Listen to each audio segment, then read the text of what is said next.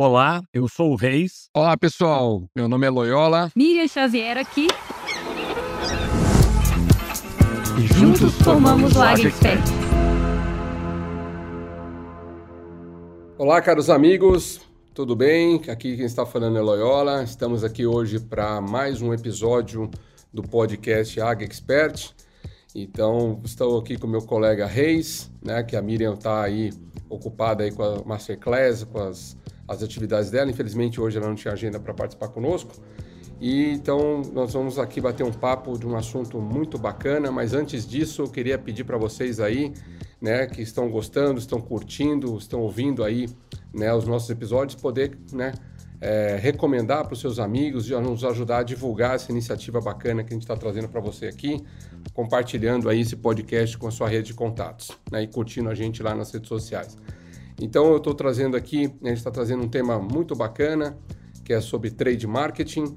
E para falar sobre trade marketing ou ponto de venda, nós vamos conversar com o Reis, né, que dos AgriExperts aqui já teve a oportunidade aí de ter uma revenda, né, no passado, já teve as dificuldades, já enfrentou, né, o que, que é ser o dono de um ponto de venda. Então o Reis vai com certeza poder contribuir bastante aí com várias dicas, vários insights para todos nós. Não é isso, Reis? É isso aí, Loyola.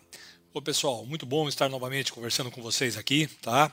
É, como o Loyola falou, eu já tive revenda, mas antes de eu ter revenda, eu também fui balconista de revenda, eu fui vendedor de campo de revenda, eu trabalhei em cooperativas. Então, ou seja, eu, eu conheço um pouco desse métier que nós estamos falando hoje. Eu já estive sentado dos dois lados da mesa. E isso aí eu acho que ajuda um pouco na hora da gente é, contar algumas histórias, né? passar algumas posições aí para vocês. Com certeza. E um ponto importante, né, gente? Todos nós três aqui, a Expert, também temos hoje muitos clientes, né, que também têm pontos de venda. E aí deixar claro, né, a diferença entre o que, que é geralmente uma revenda agrícola e o que, que é geralmente uma revenda agropecuária. Quando a gente fala um ponto de venda, é um ponto de contato onde o seu consumidor vai até você para fazer negócio, né? Então, hoje o ponto de venda é geralmente mais utilizado naqueles mercados onde você tem aquela venda mais pulverizada, né? aquela venda de, por exemplo, produtos para hortifruti granjeiros, né? o famoso HF, ou produtores de leite, ou produtores de café, né? que são as cooperativas, são as revendas, onde você tem aquela loja dentro da revenda. Então, a diferença entre uma revenda geralmente agrícola e uma revenda agropecuária é que geralmente algumas revendas agrícolas até têm loja, mas geralmente são as revendas agropecuárias que a loja é mais forte que é onde você entra nessa loja, você tem tudo lá, né? Você tem materiais, ferramentas, tem pet, tem uh, piche, tem né, toda parte de insumos, fertilizantes, coisas de jardim. Então, assim, tem uma infinidade aí, né? Material de roupa, country. Então, você tem várias seções aí dentro desse ponto de venda. Parte de saúde animal, nutrição animal. E já a revenda tipicamente agrícola é aquela revenda né, que a gente é, conhece aí, que geralmente o que é uma, uma loja que você entra, geralmente tem as mesas ali dos consultores, né, tem a parte administrativa e ao fundo ali tem o estoque, né? Mas você não tem geralmente uma loja onde você vai se servir, tem um caixa ali, como por exemplo as cooperativas. Né? Geralmente as cooperativas têm a loja da cooperativa, onde é realmente aí um ponto de venda onde você vai trabalhar a venda no ponto de venda. A diferença da revenda agrícola é que a venda vai ser trabalhada lá no campo, lá no agricultor, né? Ou lá no pecuarista.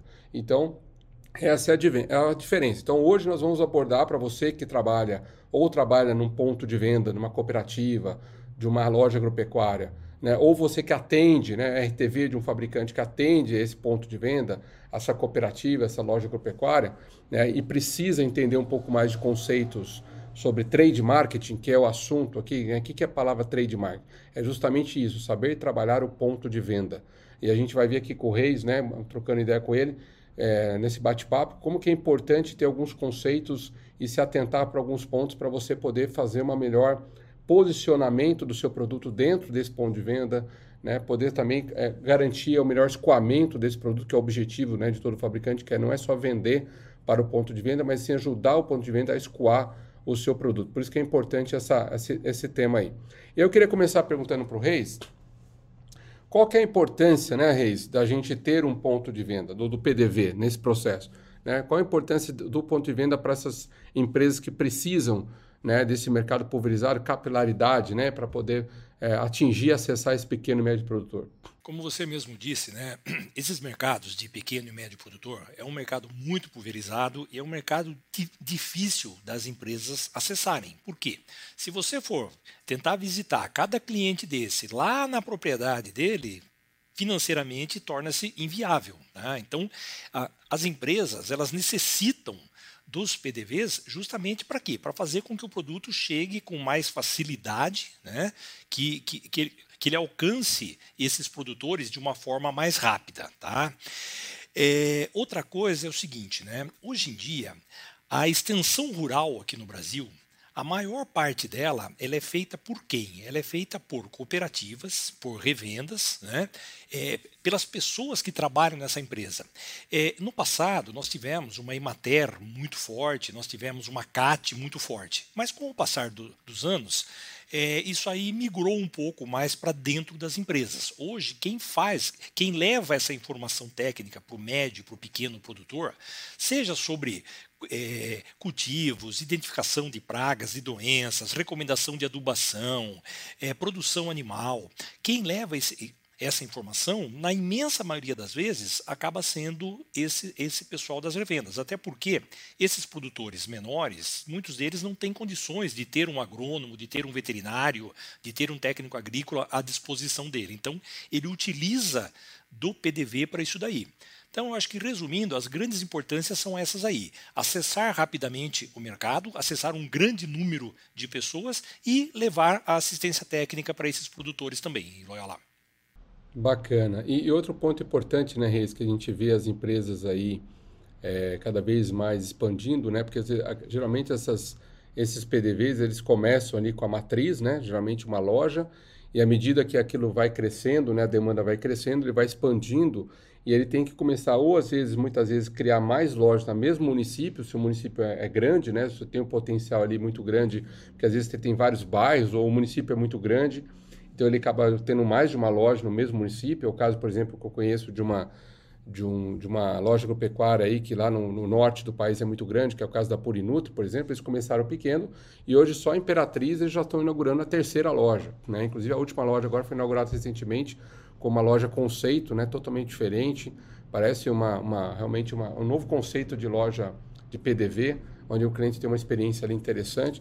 Então, assim, é, é a gente vê que a, geralmente os PDVs começam ali com a matriz, né, uma loja só, e vão criando o corpo, né, vão criando as suas filiais, abrindo geralmente né, lojas aonde você vê que tem o mesmo perfil de cliente, o potencial ali interessante, e isso vai se expandindo regionalmente ali na, naquela, na, na em, em, volta daquela matriz, mais, mais unidades ali, com uma certa logística também, né? É, até porque a gente sabe que muitas vezes você tem duas estratégias, ou ele monta uma, um depósito em cada uma dessas lojas, ou ele concentra toda a, a, a, logística numa, na matriz e vai depois tendo um depósito pequeno só para fazer ali um, o, o, vamos dizer, atender a semana ali né, do consumo semanal.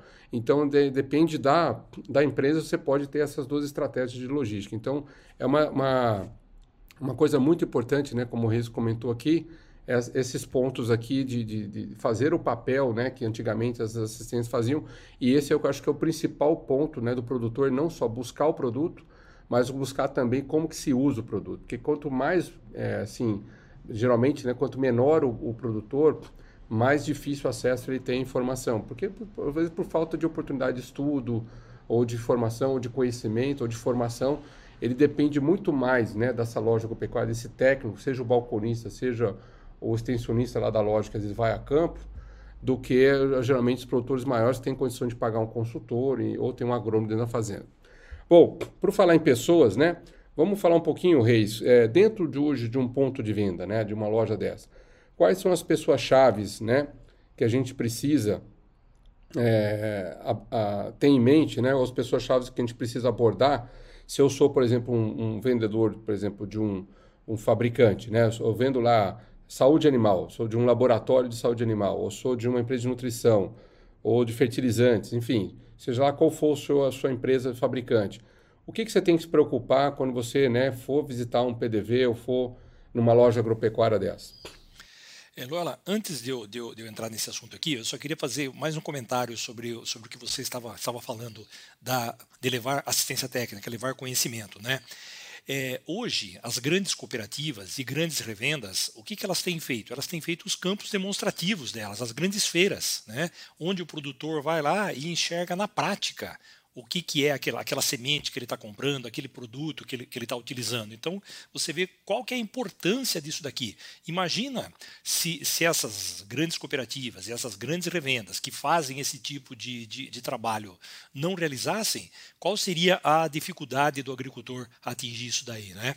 Mas vamos lá. Falando sobre as pessoas chaves, né? quem é quem dentro de uma, de uma, de uma revenda e tal.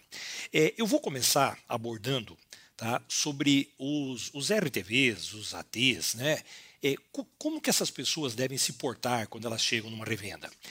Muitas vezes eles chegam na revenda e procuram pelo proprietário, pelo gerente ou pelo agrônomo. Normalmente é uma dessas três pessoas que eles, que eles querem procurar. E eles acabam esquecendo das pessoas que ficam no tete a tete com, com o agricultor, que é o balconista, que é o vendedor de campo. Esses caras têm uma importância tremenda dentro da, da, da, revenda. Eu vou falar daqui a pouquinho sobre isso. Voltando a falar sobre os RTVs, né?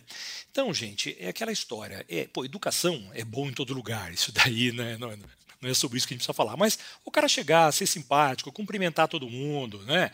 Perguntar, vai lá, toma um cafezinho. Tem, sempre tem um agricultor parado na loja. Raramente você entra numa loja pequena dessa e não tem é, não só pequena, você entra numa loja dessa e não tem um agricultor lá. Encosta no cara, começa a bater um papo com ele, pergunta como é que está a lavoura do cara, o que, que ele planta, o que está fazendo. Isso começa a trazer informações para você. A hora que você for sentar realmente para negociar com, com, com o comprador, você tem muito mais dados na mão. Tá? Então, gente, isso, isso é importante, tá? Essa, essa postura, essa forma de estar. A gente deve sempre lembrar o seguinte, né? Uma coisa que, que acontece com muita frequência nas lojas.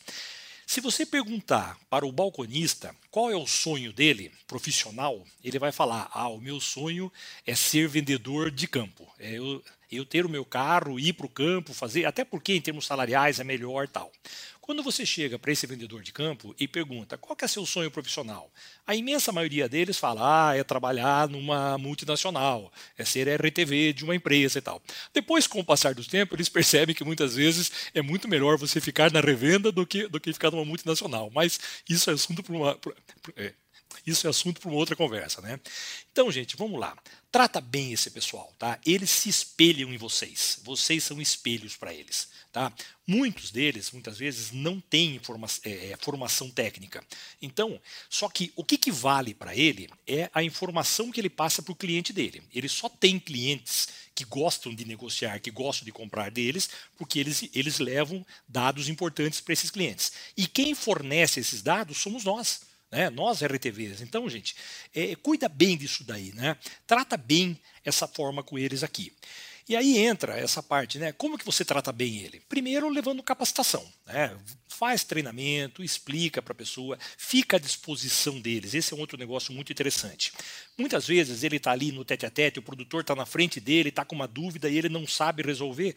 Se ele pegar o telefone e ligar para você e você puder puder responder na hora para ele, nossa, você não imagina quantos pontos você ganha com, com, esse, com esse balconista, com esse vendedor. Por quê? Porque ele tem confiança em você. E você vai ajudá-lo a fazer as vendas dele, onde ele vai ganhar as comissões e tudo mais. Aí vem a parte de comunicação assertiva também, né? Como que você conversa, como você explica para eles.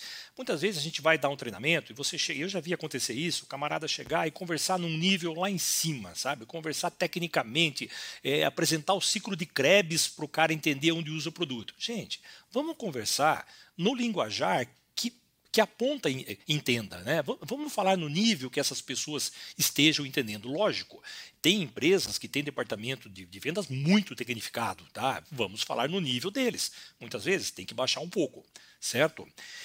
É, outra coisa importante, né? A gente tira muitas informações sobre monitoramento de preço, de prazo, é, as ações que o concorrente está fazendo. Né? Eu, eu gosto de, de, de contar aqui uma história bastante interessante aqui. É, eu tive loja, como, como falei para vocês, e tinha uma, uma companhia que era muito importante para mim, tá? Ela tinha, um, tinha um, um, portfólio bacana, mas o vendedor que atendia era realmente um cara, era daqueles. Ele parava o carro na porta da loja, abaixava o vidro e perguntava: O rei está aí? Se, se, algum funcionário falasse sim, ele descia do carro e ia direto na minha sala, não olhava na cara de ninguém. E se, se falassem não, ele simplesmente fechava o vidro na frente dos caras e, e ia embora, sabe? A minha equipe tinha uma ojeriza dele que você não imagina. A ponto de chegarem produtores pedindo produto dessa linha e meus balconistas virarem produto, vender outro produto no lugar. O cara falava, gente, eu preciso vender, é um fornecedor importante, tem uma margem, uma rentabilidade maior. É, e aí, para você ver o ponto que chega isso, teve um rapaz aqui, eu vou até citar o nome, que essa história é bastante conhecida, está tá até no meu livro, o Kiko. O Kiko era um balconista da, da, minha loja e ele, certa vez, ele fez o seguinte: esse camarada chegou, pediu uma informação para ele, ele estava em Piedade e precisava ir, ir para, para Ibiúna. E o Kiko fez um mapa, desenhou um mapa para ele, né? Saindo de Piedade, passando por Votorantim, por Sorocaba, por São Roque, por Vargem Grande, para chegar em Piedade. Quem conhece o mapa sabe que de, Sorocaba, que de Piedade a Ibiúna tem 28 quilômetros o Kiko fez um mapa para ele que ele teve que rodar mais ou menos uns 80 quilômetros para chegar no destino dele. Então, ele, isso aí depois deu um monte de, de, de problemas, mas é o tipo da coisa que não pode acontecer. E um outro lado positivo disso. É, eu tinha, tinha, um vendedor que me atendia, o Luiz Teodoro, tá? ele, ele, ele trabalhava com sementes. Ele sempre chegava para me atender, Loyola, na hora do almoço. E ele parava o carro e olhava. Se a minha caminhonete estivesse na frente da loja, ele não entrava. Ele esperava eu sair para almoçar. A hora que eu saía para almoçar, ele encostava na loja. Do lado tinha uma pastelaria. Ele pegava uns, uns mini pastéis e trazia para os balconistas. E ficava conversando com eles. A hora que eu voltava do almoço, ele estava lá esperando para ser atendido, ele sentava na, na, minha frente, abria, abria o talão de pedidos e falava: Olha, Reis, você não tem esse item, esse item, esse item, seu estoque está baixo nisso, nisso e aquilo. Aquele produto que você pegou do concorrente deu errado, né, teve reclamação, não deu certo. Ou seja, era só assinar o pedido. Então, gente, e, quem passava essas informações para eles? A minha equipe. Por quê? Pelo relacionamento. É, e você falou tudo aí, né? Que assim, é a palavra-chave, né? Relacionamento. Então, assim, quem que vai vender e escoar seu produto? São seus balconistas. E se a pessoa entra direto para falar com quem toma a decisão de compra só para tirar o pedido, na cabeça dele, ele está entendendo que o negócio não é ir lá fazer relacionamento com quem vende. O negócio é, é só preço. O negócio é colocar o produto no estoque do cliente. E muitas vezes não é só isso por mais que o produto seja conhecido, por mais que aquele produto seja né, demandado pelo mercado, que é uma marca interessante, uma marca que você for um fornecedor aí né, de, de peso, mas a gente sabe que quem pode mudar essa, essa recomendação está ali atrás do balcão. Então o cara às vezes vem pedindo o cara que está com raiva daquele cara, ele vai mudar a recomendação ou vai fazer o seguinte, é, vamos pensar o outro caso ao contrário. Você né, não é uma marca conhecida, você é uma marca nova, você é uma, de trabalha numa empresa que é recente no mercado, que não está, você está ainda difundindo a sua marca, né, seja de um produto para agrícola, seja de um produto veterinário para ou, ou nutrição para produção animal.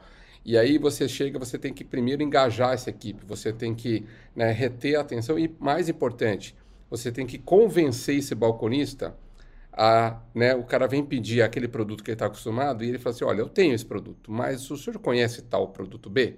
Né? Então, para ele fazer essa mudança de chave, para ele oferecer uma outra opção para o cliente, ele vai ter que sair da zona de conforto dele. Porque imagina a situação, você está lá no balcão, chega o cliente pedindo aquilo que você está acostumado a vender para ele. Qual que é, o, a, qual que é a, o esforço? Mínimo. O cliente vem comprar. Né? Agora, quando você está ali e está começando a desenvolver um trabalho de desenvolvimento de produto, de marca, de posicionamento, não é só o dono que vai fazer acontecer. Principalmente, não. O dono vai te dar a oportunidade de você entrar no negócio dele. Mas quem vai fazer acontecer são os balconistas. Então você falou uma coisa chave. Vai no, toda vez que vai na loja, para quem que tem que ser o boné?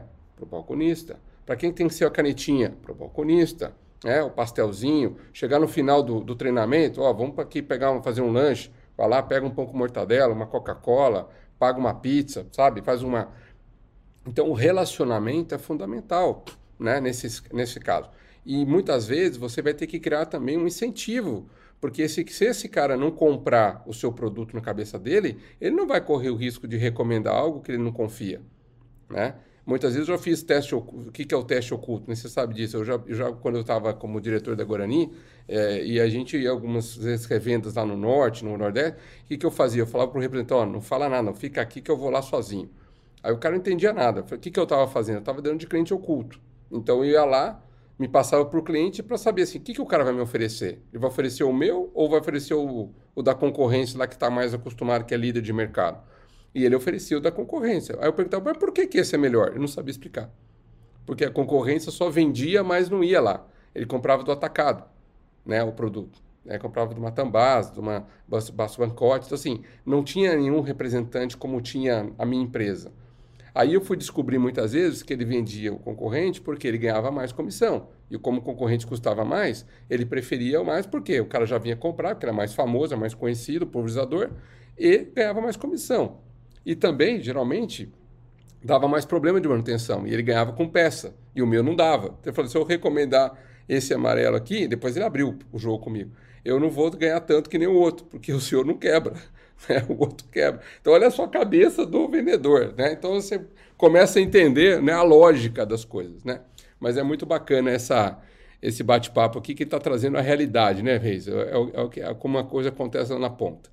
E aí é o seguinte, para você, agora vamos, falamos do RTV lá do fabricante, agora vamos falar de você que trabalha no ponto de venda, você que trabalha aí numa loja da cooperativa, né, ou numa loja agropecuária, que você tenha seus clientes aí no balcão, né, que você atende os seus clientes. Reis, conta para gente aí, quais são as principais competências, né, ou comportamentos que o nosso amigo aí, vendedor de balcão, tem que ter para realmente fidelizar o seu cliente, né, o cliente voltar a recomprar, que o mais importante não é só vender, é recomprar, né, ter a fidelização, quando ele pensar naquilo, lembrar daquele, daquela loja, daquele vendedor. Bem, a primeira coisa, ele não pode ser apático. Né? Não existe coisa pior do que você chegar num comércio e a pessoa que vai te atender nem olha na sua cara. O cara fica olhando para baixo, parece que está faltando energia, parece que não tomou café da manhã. Meu, tem que ter energia, tem que olhar no olho desse cliente. O cliente chegou, já estica a mão para ele. Muitas vezes o cara está passando na frente da loja, a loja está tá vazia, você está parado na porta, está passando na calçada, você vê que é, que é, um, que é um cliente, agricultor. Ô, oh, seu Zé, como é que o senhor está? Tudo bem? Vem tomar um café comigo. Puxa o cara para dentro da loja. Né? Olha nos olhos. Então tem que ter essa energia. Isso é a primeira coisa. Segunda coisa é a demora para atender. Gente, nos dias atuais, as coisas são muito ligeiras, são muito rápidas. Não dá tempo de você ficar, é, ah, não, deixa eu enrolar um pouco. Não, o cara entrou na loja, ele quer ser atendido rápido. Muitas vezes ele está ele tá com tempo livre. Mesmo assim, ah, é aquela história, isso acontece muito no mercado de HF. O cara vem para a cidade, ele tem que ir no banco, ele tem que levar a mulher dele no médico e ele fica fazendo um tempo na revenda enquanto isso. Maravilha, esse é um caso à parte. Mas muitas vezes o cara para o carro na frente, nem desliga o carro, ele entra correndo porque ele precisa de um quilo de produto, um litro de produto para terminar a pulverização dele que, que parou no meio e tal. Então, seja ligeiro, seja rápido. O cara chegou, já muitas vezes acontece, você tem uma loja não tão grande, um, dois, dois balconistas, e parece que os agricultores combinam de chegar todos juntos. Né? No mesmo momento chega cinco, seis. É óbvio que você não vai conseguir atender os cinco, seis, mas dá um sinal para cada um deles. Olha, só um minuto, eu estou terminando aqui, eu já atendo o senhor. Pronto, ele já percebeu que você está lá. Tá? Isso daí já cria um link entre você e ele. Então, isso é muito importante. Outra coisa é a entrega do produto. Tá? Quando, quando você vai entregar o produto para esse, esse produtor também. Não adianta fazer uma venda super bem feita, técnica, foi lá, convenceu, falou, mostrou. Aí pega o produto, vai vai levar até a propriedade do cara, joga de qualquer jeito lá. Eu já vi deixar semente no sol, porque estava fechado o barracão, não tinha ninguém para receber. O cara deixou uma semente de tomate, uma semente extremamente cara, tomando sol a tarde toda. É, então, isso é muito importante. Outra coisa é a insensibilidade. A gente não pode, de maneira nenhuma, ser insensível com relação às dores do nosso cliente. Se o cliente chegou e fez uma reclamação para você, escute a reclamação dele. Toda reclamação tem que ser, tem que, nós temos que, que ouvir o porquê. muitas das vezes ele só quer é, ele só quer colocar para fora, ele só quer dividir isso daí. E se você não escuta essa reclamação dele, ele acaba falando para o seu concorrente. E uma reclamação dessa na mão do concorrente, vocês sabem o que, que acontece, né?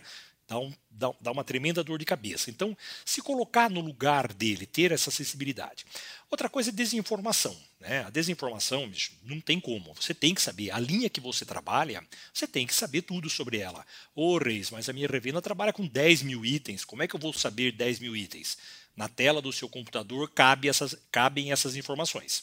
Você não sabe de cabeça? Faz uma colinha, não tem problema nenhum. O cara perguntou, era só um minutinho. Vai lá, faz a sua colinha e ora. Então, nós temos que conhecer os produtos que a gente trabalha. E outra coisa, que eu acho que uma das mais importantes aqui, você que trabalha em revenda, trate bem os fornecedores, tá? Trate bem o RTV, o ATV, o gerente, o cara que vai te visitar. Independente dele te tratar bem ou não, você tem que tratá-lo bem. Por quê? Veja só. Toda vez, você como vendedor, quando você vai fazer um bom negócio, você tem um desconto melhor para dar, você tem um brinde para dar, você tem um convite para um evento. Para quem que você leva? Não é sempre para as pessoas que te tratam melhor, para as pessoas que você se relaciona melhor? A, a recíproca é verdadeira.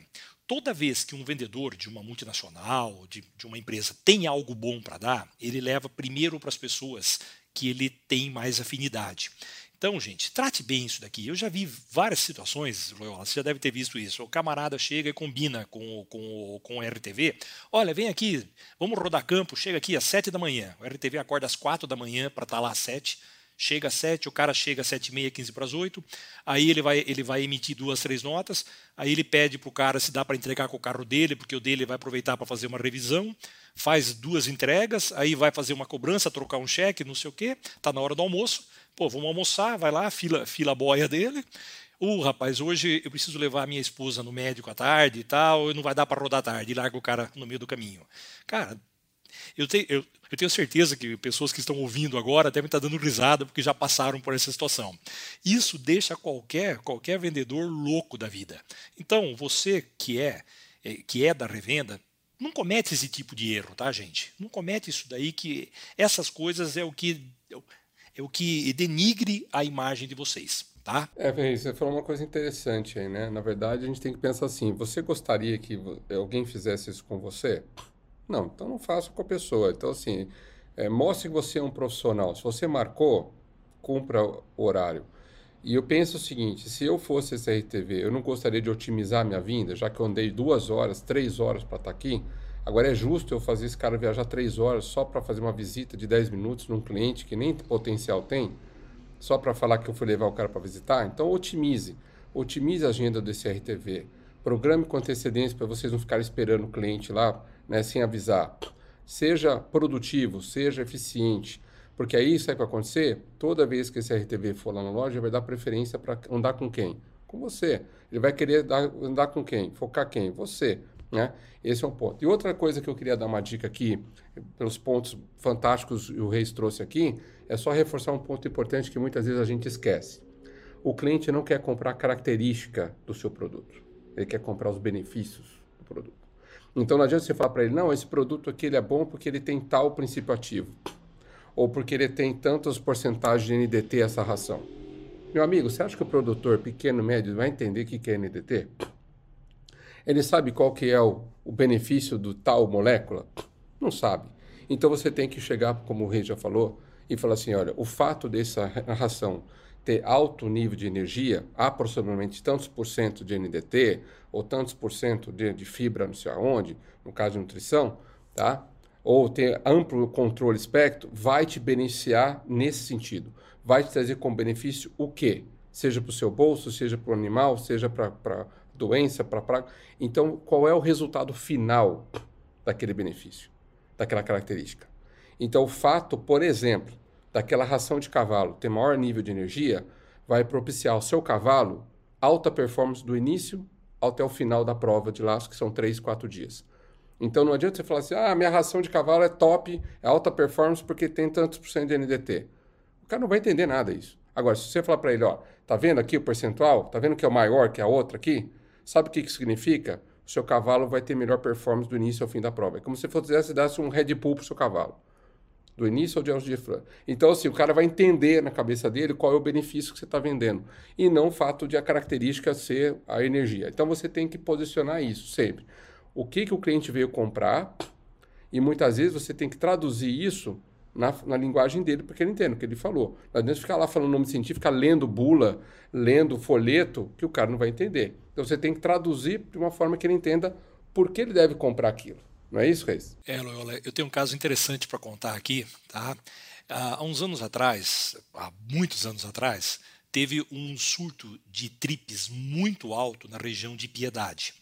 E nós contratamos, né, a empresa que eu trabalhava na época, nós contratamos o Dr. Otávio Nakano, né, que é um expert em entomologia, quem escreveu o manual de entomologia.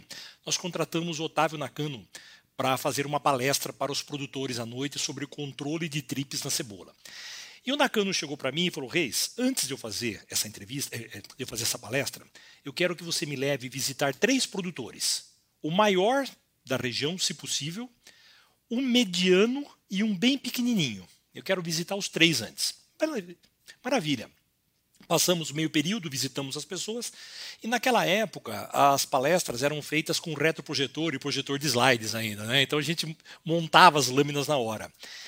Olha que coisa interessante. Olha, olha o que, que é o que, que é empatia, né? A hora que o Nakano foi fazer a recomendação do, do produto, ele não recomendou por hectare, ele não recomendou por alqueire, ele recomendou por tarefa. Quantas gramas desse produto usava por tarefa? Por quê? Tarefa é uma medida que é utilizada naquela região, todos os agricultores falam em tarefa. Ele entendeu, fez os cálculos e já passou para os agricultores no, no, linguajar que ele entende. Você fala, poxa, um mestre como, como Otávio Nakano, quer dizer, é uma, é uma sumidade, é um cara que é, é referência mundial em entomologia. O cara chegou lá e, e, e fez a recomendação no linguajar que o produtor da região conhecia.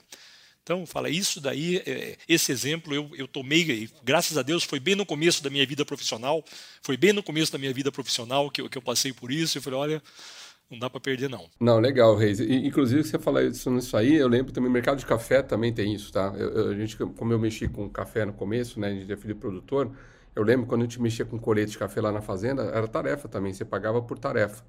Né? A, a, você fazia a, tanta coleta também era tantas tarefas por dia, que era tantas unidades lá de, de metro, né, de você trabalhar, ou tantos pés colhidos, era a tarefa que você tinha que tirar por dia. Então, é, é, muito bacana isso que você falou, porque muitas vezes o cara, ele, não adianta ele falar ali numa linguajar didático, né, como professor, ele está falando com outro tipo de público, né?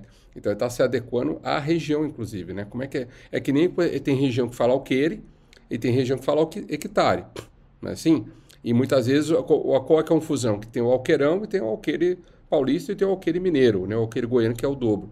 Então a gente tem que, né, muitas vezes o pessoal fala hectare para não ter problema justamente de confusão. Mas tem lugar que fala por alqueire, produtividade por alqueire, e não por hectare. Então a gente tem que entender regionalmente o que, que faz mais sentido. Bom, para a gente ter para o final aqui, eu queria também, é, é, eu acho que a gente falou, olha que legal, a gente falou do RTV, né, do fabricante, a gente falou do vendedor do PDV, e agora vamos falar, até porque você né, teve essa experiência proprietário de um PDV, Vamos falar para terminar aqui nosso bate-papo. Você, de proprietário, ex-proprietário para proprietário, né? Quais são as principais dicas, né, que você daria aí para um proprietário hoje, né? Quais são os cuidados que ele tem que ter, né, com o seu PDV, é, para a gente ir indo para o final, Reis? Isso aí serve tanto para o proprietário quanto para os gestores também, tá? Então isso que eu vou falar, porque muitas vezes é, o proprietário tem 5, 10, 15 lojas, em cada uma delas tem um gerente e esse gerente é, é a pessoa que toca, então serve para os dois. Primeira coisa que você precisa pensar né, é sempre o seguinte: escolha uma boa localização para sua loja. Ah, Reis, mas é, pô, minha loja já está aqui há 30 anos, tal. Eu não vou mudar a loja se. Mas veja bem, eu já vi situações de lojas que tinham grande movimento por questão de a cidade cresceu, a rua que ele, que ele estava virou mão dupla ou mão simples, é, não, não pode mais estacionar, não ter acesso à loja. Tá? E produtores falarem, poxa, lá é bom, o atendimento lá é legal, eu gosto dos preços dele, mas puta, não dá para chegar de caminhão, não dá para chegar com o trator, com a, com a, carretinha atrás, não tem aonde estacionar. Tá? Então, isso daí é algo que deve ser muito bem pensado. Muitas vezes vale a pena você alugar um terreno na frente, fazer um estacionamento próximo, pagar algum estacionamento, ter alguma, alguma, alguma parceria com alguém ali próximo para fazer isso daí. Então, esse é um ponto importante. Outro ponto que. É, deixa eu só comentar uma coisa, Reis, importante que você comentou, é assim, e por que, que também essa localização não, não é só do ponto de vista da, de ser fácil acesso para a pessoa parar né, e chegar até a loja? Mas muitas vezes é o que você falou, esse tipo de produtor, justamente eles, eles têm uma F4000, ele tem um carro maior, ele tem uma, uma, uma Saveiro, e muitas vezes ele vai até a loja já para levar o produto, né, para carregar. Então você tem que pensar nessa logística também da facilidade para ele carregar, para ele manobrar, né, para ele poder agilizar, muitas vezes, porque muitas vezes o estoque fica longe, aí o cara vai lá, faz o pedido, depois ele tem que pegar o carro em outro lugar longe para poder carregar, que não é ali, aí muitas vezes tem que voltar lá porque não pega. Então esse vai e volta, né, é ruim. Então você tem que pensar na experiência do cliente, né? O cara chegar, já ser atendido, olha, já vamos carregar para o senhor, onde está seu carro? Está ali, que nem supermercado. Supermercado, por que você investe em estacionamento coberto, três andares? Porque você chega ali, já para o carro, já vai ali, já faz a compra, pega o carrinho, já enfia no seu carro e vai embora.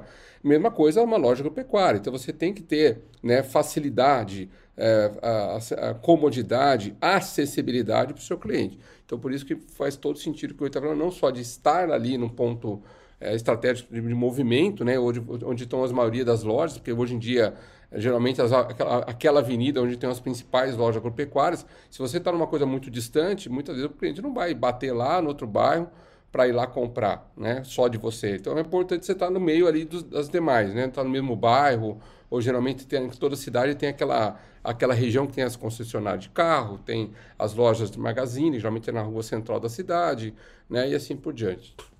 Mas beleza, Rei, só para fazer um adendo aí. O outro ponto, né, é, que é extremamente importante, talvez um dos mais importantes desse daqui, é formação e capacitação da equipe. Não adianta nada você ter um ponto maravilhoso, né, você ter ótimos produtos, ter preço e não ter equipe. Então, gente, tem que tem que investir bastante em cima disso daí. Treinamento, treinamento e treinamento. Cansou, respira fundo, volta, treinamento, treinamento e treinamento de novo, tá? Isso daí não tem como como fugir, tá? A gente é Outro... meio suspeito para falar disso, é. né? Mas né? até, até, pode parecer meio né, vender o jabá aqui, né? Mas assim, a gente sabe, né, que, que se você achar que treinamento é custo, é despesa, e que você falou uma vez para mim, né? Experimenta não fazer, né? Para ver o resultado. Então, eu acho que é, eu acho que o recado cada vez mais, se você sabe que o diferencial está nas pessoas, na forma de atender, na consideração com o cliente, né, em agradecer o cliente pela compra, então tudo, tudo é processo, né? Até porque não tem faculdade de vendas, né? A gente sempre fala isso. Então você tem que investir em capacitar as pessoas. Porque a Disney é a Disney. Quem lê sobre Disney vai saber que uma das regras principais da Disney chama-se treinamento. E se investe muito, mas muito em treinamento. E o Bernardinho também já fala, né, que a vontade de treinar tem que ser uma vontade de vencer. Por isso que ele levou a seleção de vôlei para vários campeonatos aí mundiais. Mas vamos lá. E esse treinamento, esse treinamento não é só treinamento de vendas, gente, é treinamento técnico também, tá? É o cara realmente saber, saber posicionar o produto dele, tá? Vamos lá. É, outra coisa importante é a escolha dos parceiros. Se você vai, quem são os seus parceiros estratégicos? Eu vou ter uma bandeira só ou eu vou ter, eu vou ser multibandeira? Como é que vai funcionar? Depende de caso a caso. Isso daqui não existe uma regra. Tem, tem regiões que você tem que ter uma bandeira só e você é referência nessa bandeira. Tem outras regiões que, se você não tiver um pouco de cada, você está fora, fora, fora desse, desse mercado. Tá? Já, já, as cooperativas, né, Reis, são multibandeiras. É uma estratégia de toda cooperativa. É muito difícil uma cooperativa geralmente ter uma bandeira só. Às vezes pode ser para um outro segmento, mas a maior parte, principalmente os defensivos, sementes, geralmente por quê? Porque ela sabe que ela precisa atender todos os cooperados. E o cooperado muitas vezes vai querer um, vai querer uma coisa, então ela geralmente tem três ou quatro para ter mais opções. Diferente da lógica pecuária, que às vezes a tendência é ter um pouco mais de, entre aspas, parceria ou mais exclusiva né? Se bem que exclusividade hoje é uma coisa muito questionável, né? Porque no começo é, depois acaba perdendo, né? Mas enfim. E quando, quando a gente fala, principalmente mercado de HF, né? É, o agricultor chegou na sua loja, tá? Ele pede determinado produto. Você não tem esse produto para atender. O que, que ele vai fazer? Ele acaba indo no concorrente. Quando chega no concorrente, o que, que o concorrente vai, vai fazer? É, vai abraçar o cara, vai, vai, não, vou atender, e, ainda mais sabendo que ele era um cara que não ia muito lá, que era mais cliente seu, ele vai tratar melhor ainda isso daí. Então a gente não pode deixar o nosso cliente sair da loja. Ele pisou dentro da loja, é barba, cabelo e bigode, como a gente fala, né? Você tem que ter o que ele precisar. Tanto que, eh, até tem, tem um caso interessante, um amigo meu tem uma revenda, e só, é, era só defensivos agrícolas, ele só mexia, só mexia com defensivo. Aí, com muito tempo, colocou um pouquinho de adubo, um pouquinho de semente, até que ele percebeu que quase todos os clientes dele tinham cachorro. E o que, que ele fez? Começou a colocar ração de cachorro. Hoje, a parte PET representa 30% do faturamento da empresa dele. Tá? Quer dizer, era o mesmo cliente, era o cara que ia lá para comprar um para comprar um defensivo, para comprar adubo, ele tinha o cachorrinho dele, ele já levava ração, já levava o, o, o vermífugo, já levava uma coleirinha, não sei o quê. Então, olha a importância disso daí. Outro ponto, Loyola, é o estoque regulador. Revenda tem sempre que ter o produto lá, mas ela não pode errar na compra. Né? Se ela errar na compra, eu já vi muita empresa quebrar por conta de erro de compra, de ter estoque muito alto. O estoque oscila, esse ano aqui nós temos, nós estamos passando por um exemplo disso. Os produtos baixaram em torno de 30% mais ou menos do ano passado para agora. E quem fez um estoque alto com o preço antigo está fora de mercado. Então essa aqui é uma outra, é um outro ponto que você, gestor, proprietário, tem que prestar muita atenção. Tá? Aí entra a parte de cuidado da armazenagem desse produto. Poxa, são produtos caros, como que eu vou armazenar? Né?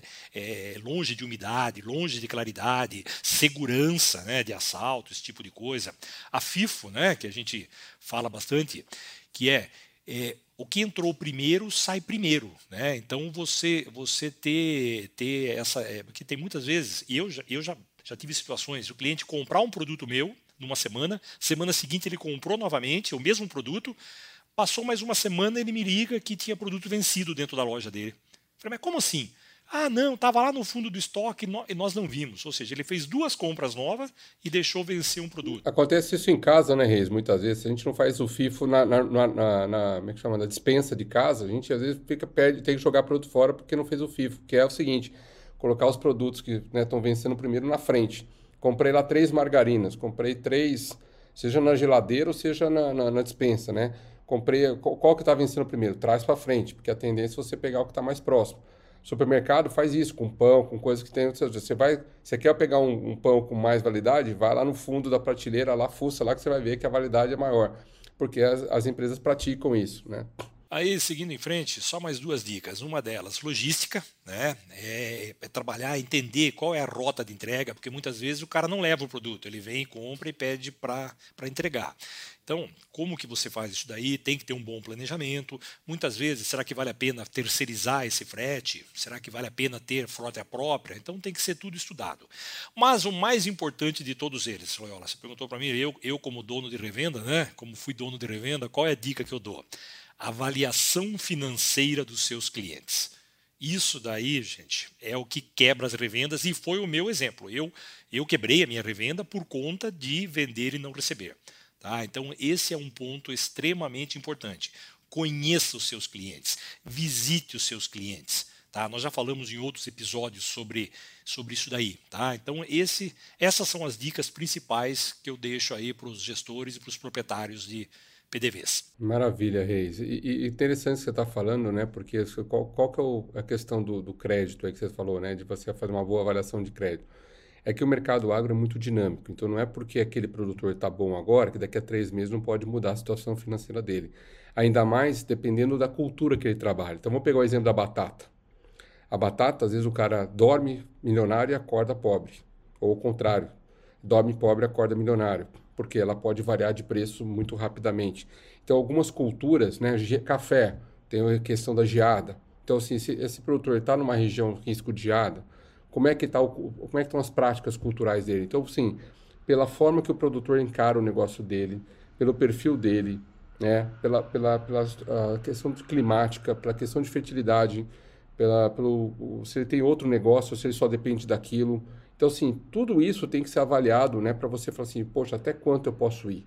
E um outro erro, muitas vezes, de, eu já falei isso para alguns vendedores, é você estimu, estimar, né, ou é, estipular um potencial para aquele cliente, ou uma meta para aquele cliente, sem considerar a capacidade de crédito dele. Então você vai lá, começa a desenvolver um trabalho, a hora que você vai vender, você descobre que ele não tem crédito para comprar. Então você perde o seu tempo, perde o seu, seu foco. Então, é uma coisa muito importante, quando você definir potencial de compra do cliente, junto com isso, envolva o seu departamento de crédito para já nesses clientes mais importantes, principalmente os mais importantes, mais estratégicos, que aquele cara pequenininho, tudo bem, ele vai pagar, tal. Agora, quando você começa a aumentar a sua participação no cliente, é muito importante cada vez mais fazer essa análise de crédito bem feita e você, né, dono de PDV, investir em pessoas competentes, qualificadas para fazer avaliação de crédito. eu vejo muitas vezes a coisa fazer ainda na casa, forma caseira, sabe? Só pegar um Serasa ali está tudo certo. Não. Tem que começar a profissionalizar cada vez mais essa área, porque o próprio Reis diz aí que isso aí pode te levar ao sucesso ou ao fracasso, assim, né? Em questão de segundos, tá? Então, muito bacana. Eu tenho um case rapidinho, eu tenho um case rapidinho para comentar aqui. É um, um, grande amigo meu, proprietário de uma rede de, de revendas aqui no sul de São Paulo ele falava o seguinte: eu nunca perdi um centavo com um cliente ruim, Reis. Falei, como não, cara? Viu? O cara tem 14, 15 lojas. Falei, viu? Lógico que você perdeu. Eu sei de situações que você perdeu. Ele falou, não, Reis. Quando eu vendi para ele, ele era bom. Ele ficou ruim depois. então, essa frase eu sempre guardei comigo. Eu nunca vendi para um cara ruim. Se eu sei que ele é ruim, eu não vendo. Eu, eu, não vendo. O problema é que eu vendo com 30, 60, 90, 120 dias e nesse período ele tem ele tem um, tem um problema, tá? Então, isso daí. Bom, pessoal, é, Tivar, então, a gente já está aqui, né, já batendo um papo aqui quase 50 minutos, então a gente gostaria aqui de né, uh, encerrar, né, infelizmente, até porque a gente tem teria dá para ficar um dia aqui falando, né, sobre a importância do PDV, algumas dicas né, de comunicação, de você criar plano de incentivo, enfim. Mas a gente pode depois mais para frente voltar a abordar isso, até talvez até trazer, né, algum algum dono de revenda para falar, né, que, que, que investiu bastante nessa reformulação do seu ponto de venda, departamentalizou, né, então para trazer um pouco da experiência dele. Mas acho que a ideia aqui era mais passar assim de forma macro, né? Até pelo tempo aqui, as principais dicas. Então, agradeço aí o Reis pelas contribuições valiosas, né? Que ele trouxe aqui para nós. E deixar agora o momento das indicações. Então, a gente vai né, trazer aqui algumas indicações para vocês. É, bom, pessoal, eu, eu vou também pedir para o Reis né, dar uma recomendação, mas eu queria, antes disso, é, propor aqui um livro para vocês. Quem quiser se aprofundar mais nessa parte de trade marketing, trazer mais conteúdo, mais ferramenta, tal, tem um livro muito bacana que inclusive eu conheço muito bem o autor dele. Ele é professor comigo lá no MBA Desal, que tem uma vasta experiência nessa parte de trade marketing aí, não só para o agro, mas em outros setores também, no varejo, e também tem feito trabalhos no agro, que é o Francisco Alvarez, e ele tem um livro chamado Trade Marketing. Então a gente vai deixar aqui depois o final aqui do episódio, para quem quiser, tá? O nome do livro, o autor, tá? Vale a pena, eu recomendo. Inclusive, eu tenho um, um ele me deu de presente com um autógrafo aí, dedicatória. É um livro que eu já li e recomendo, é muito bacana, muito prático aí, com vários insights aí bacanas para quem quiser complementar aí o nosso bate-papo aqui. Vamos lá, Reis, e a sua dica de hoje? A minha dica não é, não é de leitura. A minha dica é para você que é estudante de agronomia, de veterinária, de zootecnia, técnico agrícola, você que está, está ainda estudando faça estágios em revendas e em cooperativas. Vocês não imaginam a grandeza que isso daí vai representar na vida profissional de vocês. Primeiro que em um só dia numa revenda você vai ver cinco culturas diferentes, você vai ver dez pragas diferentes, você vai, vai ter que, que, que lidar com um monte de situações, tá? Isso daí é muito bom. Eu tive o prazer de ter feito durante as minhas uh, as minhas é, férias, né? desde, desde a minha primeira férias como faculdade, eu fiz estágio em, em, revendas e eu recomendo a vocês, façam porque o aprendizado é tremendo, tá? Então fica a dica aí. Muito bacana, realmente, né? Nada como uma prática, né, Reis? Que aí você já sai formado ali, já com uma vivência, com uma visão das dificuldades, né? E nada melhor que estar no dia a dia. E muitas vezes nem que você não tenha remuneração. O fato de você estar lá já é uma grande é, valia para você ter o aprendizado, né? Muito, muito bacana. Só mais uma dica rapidinha, tá, pessoal? Todo recrutamento que eu fiz na minha vida, todas as vezes que eu ia recrutar alguém, até hoje, quando estou recrutando, a primeira coisa que eu olho no, no, currículo dele é se ele fez estágio em revenda em cooperativa. Se ele fez, ele já está alguns passos na frente, tá? Fica a dica. É isso aí. Bom, pessoal, então vamos ficando por aqui. Eu quero agradecer meu, meu colega aí, meu Água Expert aí, Reis, e também o, pedir para vocês aí, né, mais uma vez, né, se você gostou desse episódio, né, não só esse, mas os demais episódios aí do AgroExpert, compartilhe, ajude a gente nessa iniciativa aí de disseminar para os seus amigos, para os seus clientes, para os seus pares aí de empresa, né, essa, esse podcast. Ficamos muito agradecidos pela sua audiência aqui, né, e estar tá nos acompanhando aqui. Esperamos ter atendido a sua expectativa e ficamos aí para uma próxima, né, continuando aí a segunda-feira, às sete e meia da manhã. Estaremos juntos aí é, com um episódio novo a cada semana. Reis, muito obrigado aí e a você que está nos ouvindo, um, né, tudo de bom, muito sucesso nas suas vendas. Você que está aí também no balcão, seja na cooperativa, na revenda, você tenha muito sucesso aí na sua carreira profissional. Beleza, Loyola, boa semana para você também. Pessoal que está nos ouvindo, muito obrigado por mais uma semana junto com a gente aí. Pega essas dicas aí, vamos partir para cima. Um grande abraço a todos e até a semana que vem.